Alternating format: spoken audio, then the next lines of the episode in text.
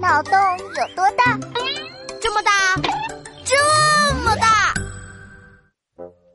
诶，王静静在那里发呆，我偷偷过去吓她。哇！讨厌鬼李闹，你吓死我了！胆小鬼王静静，扮个鬼脸吓死你！你还吓我呢？昨天你出的什么题目啊？已经把我吓个半死了。哦，你说的就是那个题目啊？张大爷晚上一个人睡觉，醒来为什么屁股上出现了深深的牙印？别怕别怕，我带你走进科学。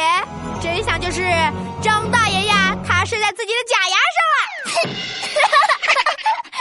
张大爷咋这么搞笑啊？嘿嘿嘿，是不是真相大白了？别整天自己吓自己。像我这样做人坦荡荡，不怕鬼敲门。你说你什么都不怕，但是总有那么一个人，只要看你一眼就能把你吓破胆。啊，是谁？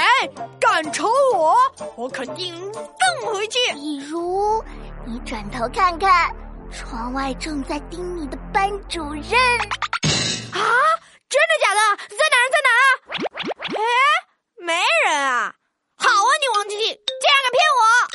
还说自己做人堂堂荡荡的，为什么心虚啊？哦，你吓得我心脏都快跳出来了！哎嘿，我又想到一个脑筋急转弯，你知道一颗心脏值多少钱吗？嗯，一颗心脏值多少钱？我又不贩卖人体器官，我怎么知道啊？听故事的同学们，你们知道吗？